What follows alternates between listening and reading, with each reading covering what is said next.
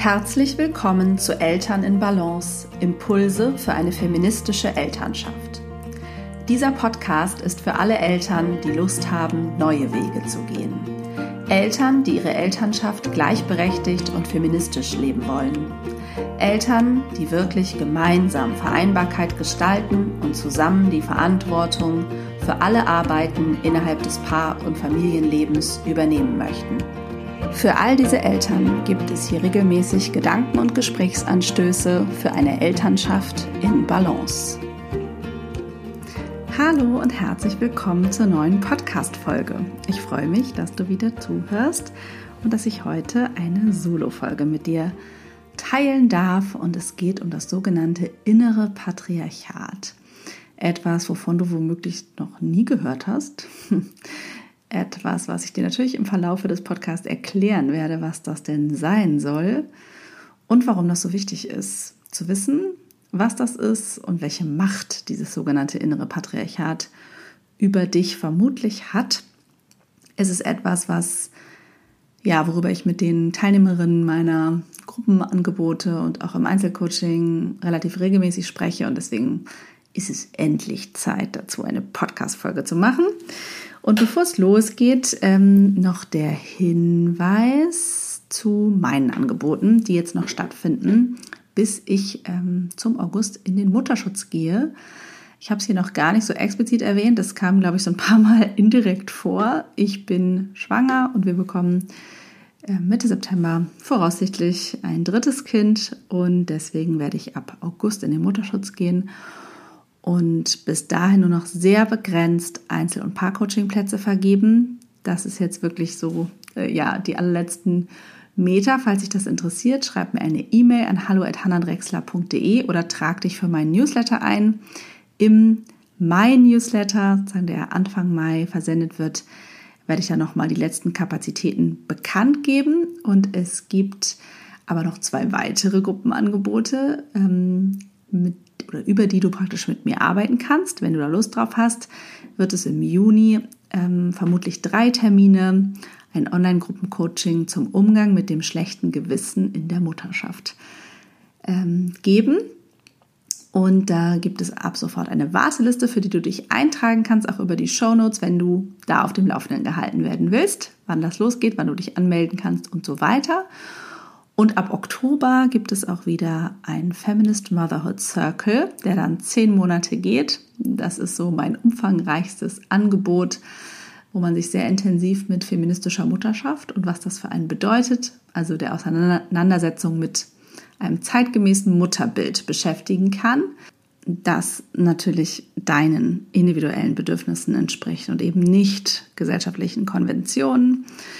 Ja, auch dafür gibt es eine Warteliste, die du über die Shownotes und auf meiner Website findest. Der aktuelle Durchlauf ist noch in vollem Gange und schließt im Juli ab und dann kann man sich vermutlich auch für die nächste Runde anmelden. Das ist sozusagen das Einzige, was ich jetzt zusagen werde, was ich erstmal weiter anbiete, dann sozusagen auch während ähm, ja, der Elternzeit, Elternteilzeit, wie man auch immer das dann nennt.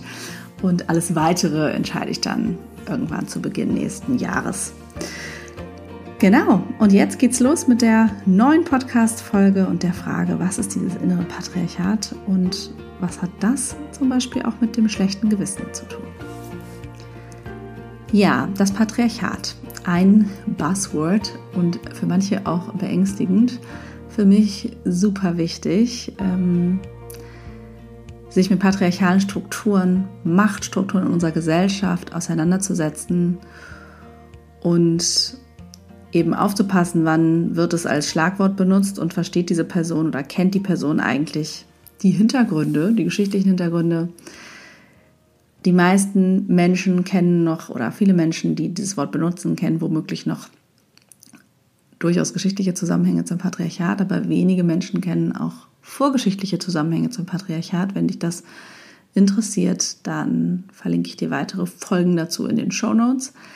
Und wenn dich das interessiert, äh, komm unbedingt äh, in den Feminist Motherhood Circle, weil wir da sozusagen auch uns mit diesen historischen Strukturen auseinandersetzen und eben auch klären, wo kommt das Mutterbild eigentlich her.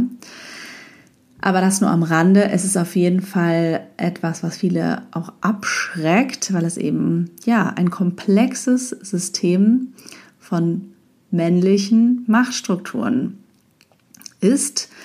Ähm, und äh, ein Patriarchat hat verschiedene Merkmale, ähm, die du, wenn dich das interessiert, in der Folge zur Geschichte des Patriarchats nachhören kannst, äh, weil allein die jetzt nochmal zu wiederholen, würde schon einen Großteil der Zeit sprengen. Und die will ich, genau, ich will diese Folge auch nicht zu lang werden lassen.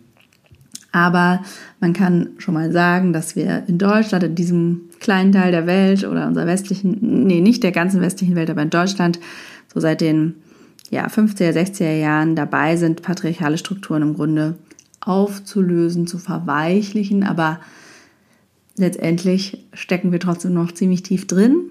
Das kann man auch an ganz verschiedenen Strukturen erkennen. Das können wir vor allen Dingen an ja, den Benachteiligungen von Frauen und anderen marginalisierten Gruppen erkennen, dass wir eben leider längst noch nicht gleichberechtigt sind und ähm, dass halt immer noch ähm, Männer in dieser Gesellschaft von den Strukturen profitieren und den Großteil der Macht besitzen. Und es ist also so, dass diese äußeren patriarchalen Strukturen auf uns einwirken und unser Leben beeinflussen. Und dann ist es so, dass es innere patriarchale Strukturen gibt, die uns und unser Leben individuell prägen. Und das sind im Grunde kollektiv geprägte Glaubenssätze und ja, Gedankenmuster, die uns oder die das Patriarchat in uns auch weiterleben lassen. Und das finde ich ein sehr wichtiges und sehr spannendes Thema, gerade wenn es um Rollenbilder geht. Und da gehört das Mutterbild und das Vaterbild gehören da natürlich dazu. Und es ist ein Begriff, den ich von Kaya Otto gelernt habe, die äh, unter anderem das Buch Spiritual Feminist geschrieben hat, warum es Zeit ist für ein neues weibliches Selbstbild, Body Freedom und Sisterhood. Das verlinke ich auch in den Show Notes, das kann ich euch auch sehr empfehlen. Und ähm, Kaya definiert das innere Patriarchat ähm, in dreierlei Hinsicht, beziehungsweise sie sagt, es wirkt auf drei verschiedenen Ebenen. Einmal auf der Ebene der Position, also an welchen Stellen ich selbst in Bezug auf meine gesellschaftliche Position sozusagen durch mein inneres Patriarchat profitiere. Ähm, also egal, also sie bezieht es auf die Frauen, aber das können wir auf Männer genauso beziehen. Also Männer profitieren natürlich ohnehin von patriarchalen Strukturen, aber auch Frauen tun das zum Beispiel, indem sie versuchen, nicht aufzufallen, indem sie versuchen, es bloß nicht anders zu machen, äh, um keine Nachteile zu haben in diesem System, also sich anzupassen oder eben zum Beispiel bestimmte männliche Machtstrukturen mit unterstützen. Dann gibt es die Ebene der Performance, ähm, also das ist sozusagen die äh, auch eine weitere innere Ebene, eigentlich die inneren Antreiber, die innere Peitsche sozusagen, die dazu führt, dass wir uns selbst immer wieder ausbeuten, uns selbst erschöpfen und eigentlich an unsere Grenzen treiben. Das ist das, was das Patriarchat auch gerne hat. Ähm, und es gibt die Ebene der Person, also sozusagen eigentlich unter Menschen, könnte man auch sagen, also unter den Frauen ähm, zum Beispiel sich gegenseitig abzuwerten, eben kein Sisterhood zu leben, sondern uns gegenseitig abwerten, weil wir womöglich eben jenseits einer Norm agieren als Frau oder als Mutter und ähm, gleichzeitig an Rollenbildern damit festhalten. Also alles, was sozusagen dazu beiträgt, das patriarchale System an sich aufrechtzuerhalten. Und ich ähm, lese euch mal vor, ähm, wie Kaya diese drei Ebenen definiert.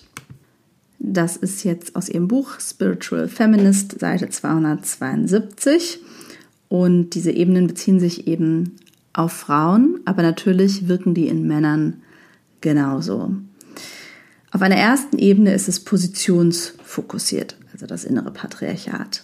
Innere Mechanismen sorgen dafür, dass unser Handeln auf der Basis unserer gesellschaftlichen Position zu unserem kurzfristigen Vorteil sein mag, jedoch langfristig die Unterdrückung und Benachteiligung aller Frauen nach sich zieht.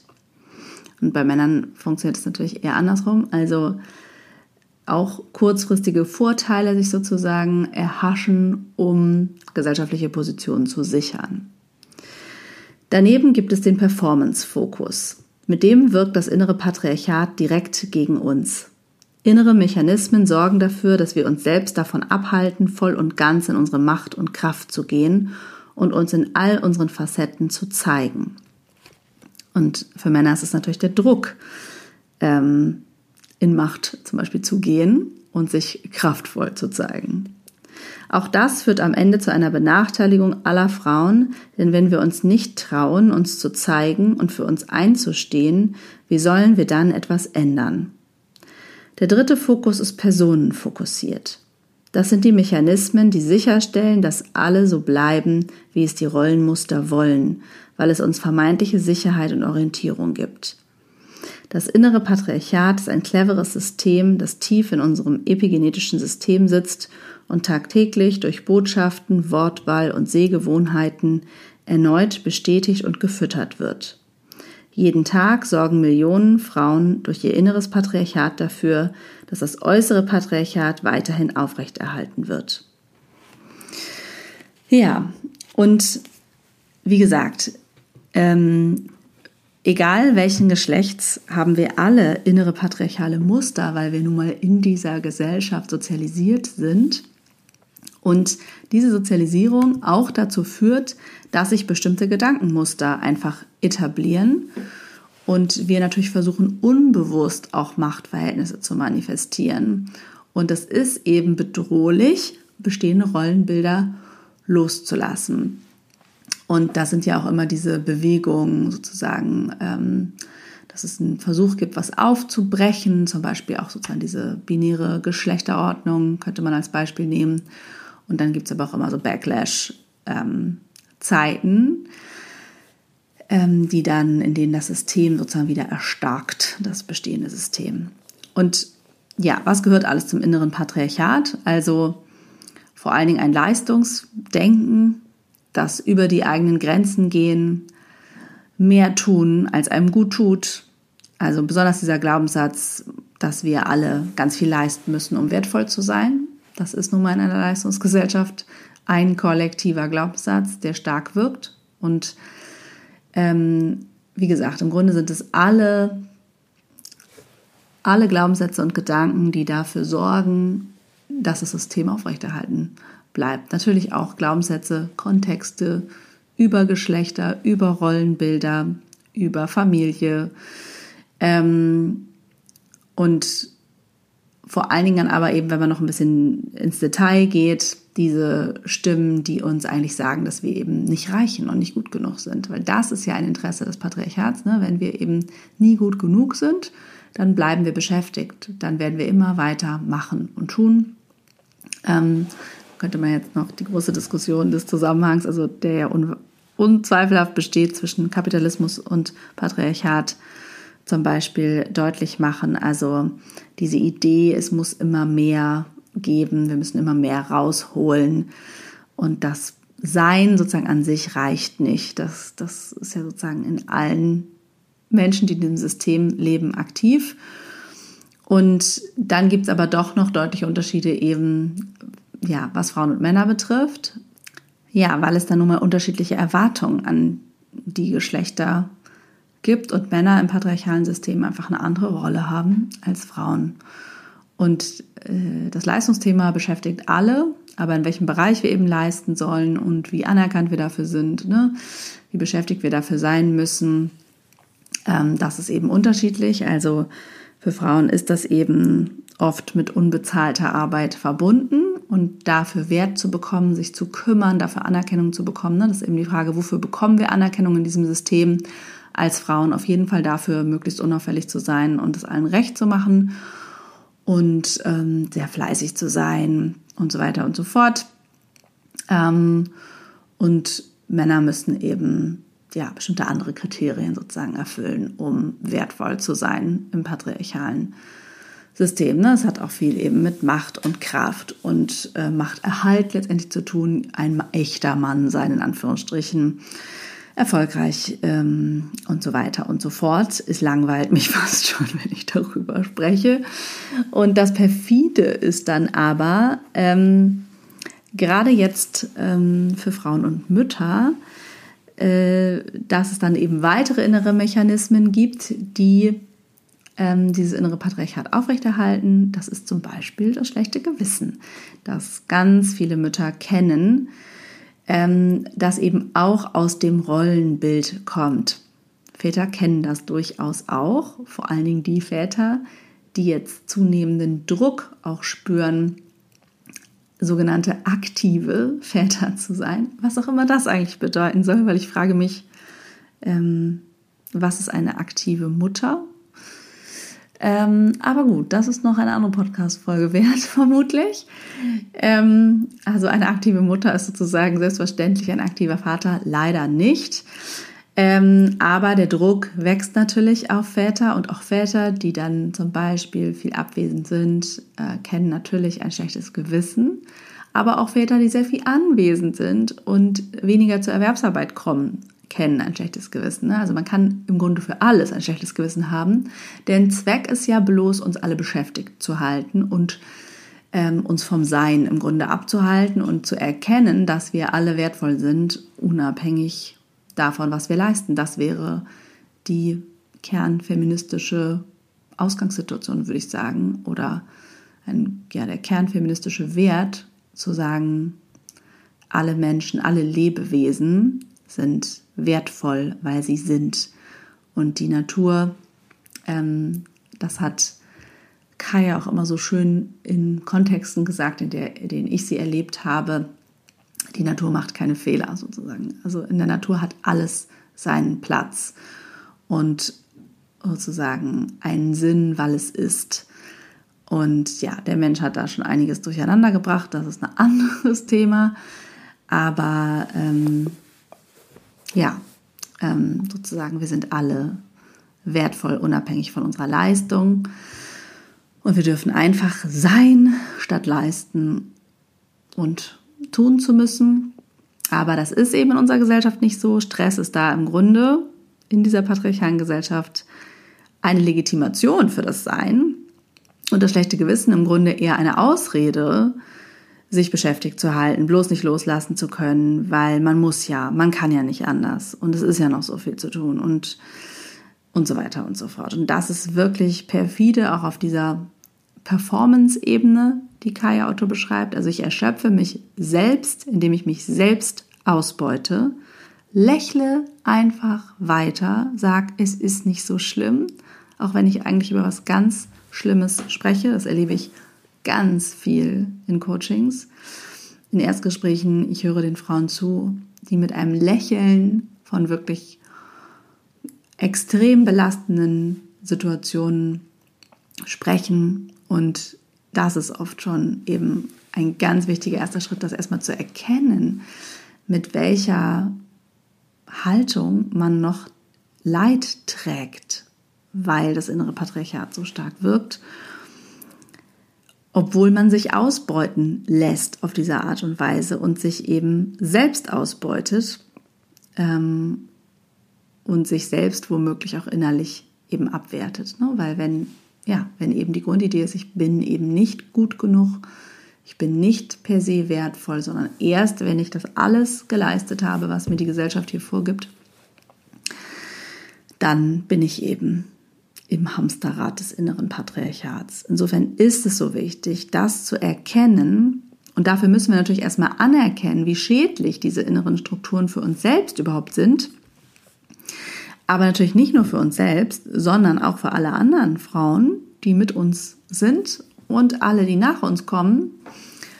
Und das beziehe ich jetzt schon auch bewusst auf die Frauen. Wie gesagt, die Männer leiden auch total unter diesen Strukturen und auch unter dem inneren Druck, und gleichzeitig profitieren sie aber auf gesamtgesellschaftlich und auf das System gedacht einfach immer noch sehr. Und vor allem, solange Frauen eben den Großteil der unbezahlten privaten Haus- und Care-Arbeit leisten, besteht natürlich ein großes Missverhältnis ähm, der Macht und vor Dingen der mangelnden Anerkennung der gesamtgesellschaftlichen Leistung sozusagen, wenn wir uns überhaupt mit diesem Leistungsthema beschäftigen wollen. Mm, denn das, das, unser ganzes System wäre ja, würde zusammenbrechen, wenn Frauen von heute auf morgen die unbezahlte Care-Arbeit niederlegen würden. Mm, und daran erkennt man eben, dass dieser Wert ne, gar nicht anerkannt und irgendwo reingerechnet wird, zum Beispiel in ein Bruttoinlandsprodukt.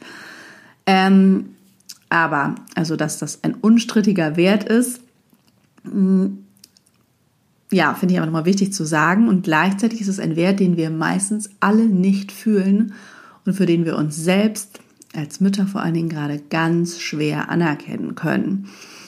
Und ich erinnere mich selbst an dieses Gefühl der Wertlosigkeit in meiner allerersten Elternzeit. Es hat mich sehr eingeholt. Ich glaube, ich habe das hier auch schon öfter erzählt, wie sehr ich dann wahrgenommen habe, okay, also ja, krass, ich fühle mich so richtig wie raus aus dem Leben und raus aus der Gesellschaft. Ich bin eigentlich komplett unsichtbar geworden von heute auf morgen in dieser Mutterrolle. Und ähm, ja, es war ein Prozess, ähm, erstmal in mir den Wert meiner eigenen unsichtbaren Arbeit anzuerkennen. Und das ist eine Frage, die mir ganz häufig gestellt wird. Wie kann denn das gelingen? Und das kann über die Auseinandersetzung mit diesen äußeren und inneren patriarchalen Strukturen gelingen. Und natürlich auch noch weiteren Mechanismen von Rollenbildern und Prägungen. Und ich habe dir mal drei Fragen mitgebracht, die du dir stellen kannst, wenn du ja das innere Patriarchat sozusagen anzweifeln möchtest, kannst du dich mal fragen, einerseits, was sind die Dinge, die du wirklich musst? Was musst du überhaupt tun? Von all den Dingen, die du so tust, bin ich sicher, ähm, wird das nicht alles betreffen. Es wird Notwendigkeiten in deinem Leben geben, ganz klar. Aber Gerade in familiären Strukturen bist du eben in der Regel auch nicht nur allein verantwortlich und zuständig. Wir empfinden ganz viel, was wir müssen. Aber ja, erstmal gilt es mal zu hinterfragen, was muss ich überhaupt? Die zweite Frage ist, was sind die Dinge, die du kannst? Und die dritte Frage ist, was sind Dinge, die du willst? Und das kannst du auf alle Tätigkeiten deines Lebens beziehen. Und das dürfen Männer natürlich genauso tun wie Frauen. Aber besonders Frauen ähm, sage ich immer wieder, ihr müsst nicht alles tun, nur weil ihr es könnt. Das ist etwas, was Frauen beigebracht wird, sich zur Verfügung zu stellen, bloß weil man es kann. Und auch manchmal, wenn man es nicht kann. Ähm, aber wir müssen überhaupt nicht alles tun, nur weil wir es können. Beruflich nicht, aber privat auch nicht. Und das ist was, was ganz schnell entsteht. Ne? Dieses, ah ja, ich kann es ja. Manchmal auch, ich kann es ja vermeintlich besser. Aber das muss es gar nicht sein, sondern einfach nur, ah, ich kann es ja auch, na dann kann ich es ja auch machen. Nein, triff immer wieder eine bewusste Wahl, wofür du deine Energie einsetzen willst. Also ja, was sind die Dinge, die du wirklich tun willst. Ähm, und du darfst übrigens auch Ressourcen für dich selbst übrig behalten. Das klingt schon fast komisch, aber es ist so wichtig, sich immer wieder klar zu machen, wir müssen nicht alles rausgeben, was da ist. Das ist auch was, was Frauen beigebracht wird. Im Grunde, ne? Erschöpfe dich, sozusagen, nutze die Energie für andere, anstatt für dich selbst.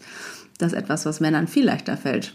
Nein zu sagen, zum Beispiel weil sie das eben nicht beigebracht bekommen und nicht alles müssen und ihre Energie für sich selbst nutzen dürfen.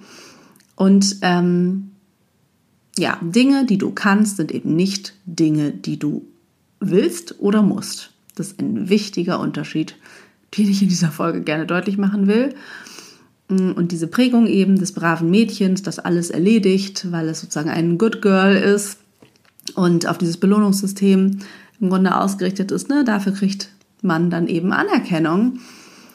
Das gilt es im Grunde zu durchbrechen ähm, und damit ja diese inneren patriarchalen Muster zu durchbrechen oder aufzulösen. Und das wird ein Prozess sein. Es gibt also da könnten wir jetzt noch viele Themen, andere Themen finden, eben wie gesagt, gerade wie das schlechte Gewissen wirkt. Damit werden wir uns in diesem Gruppencoaching intensiver beschäftigen, was ich erwähnt habe. Aber das ist im Grunde auch eine Form des, ein inneres Antriebssystem, damit du dich selbst ausbeutest und damit du weitermachst und damit du die Dinge tust, die du kannst, anstatt die Dinge, die du wirklich willst. Aber am Ende, ähm, ja, leidest du selbst vermutlich am allermeisten darunter, aber natürlich auch das Familiensystem.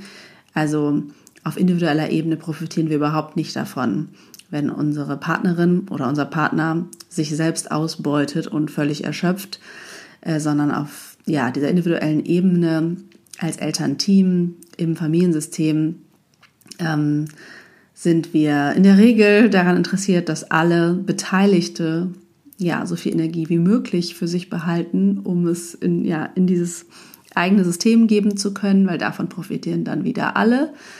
Und sobald nämlich ein Teil dieses Familiensystems leidet oder chronisch erschöpft ist, werden das alle merken und es wird niemandem in diesem System wirklich gut gehen. Insofern, genau, ist das aber etwas, was aber sozusagen auf dieser kollektiven Ebene super stark wirkt.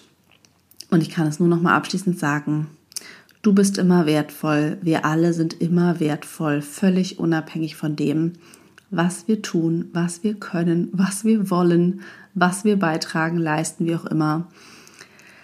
Wir dürfen einfach sein. Und daran erinnere ich mich auch selbst immer wieder, wenn ich ähm, merke, oh Mann, irgendwie klappt was nicht, wie ich wollte oder geplant habe. Ich kann womöglich an einem Tag die Leistung, die ich dachte zu schaffen, nicht schaffen, die ich mir selbst auferlegt habe. Und wenn ich dann einmal zurückruder und mich erinnere, dass das meinen Wert nicht verändert. Also nun habe ich da ja auch viel innere Arbeit dazu erledigt. Das wird ist nicht für jeden so einfach zu entscheiden. Aber wenn ich das loslasse, diese Erwartung, dann verändert sich in mir sehr viel. Ähm, ja, und ich kann, kann einfach die Dinge tun, die dann möglich sind zu tun und äh, mich trotzdem auch total gut und wertvoll und ausreichend fühlen, eben unabhängig von dem, was ich so schaffe und leiste. Und ähm, ich kann natürlich auch mittlerweile den Wert von Care-Arbeit ganz anders anerkennen, als ich es eben in dieser ersten Elternzeit konnte. Ja, so viel zum inneren Patriarchat. Vielleicht noch eine kleine Hausaufgabe für dich. Hm, du kannst dich auch mal fragen, um dieses Sein zu üben und dir zu erlauben, was tust du diese Woche, nur für dich? Und was kannst du vielleicht weglassen? Was kannst du verschieben, abgeben? Ja, oder eben ganz streichen.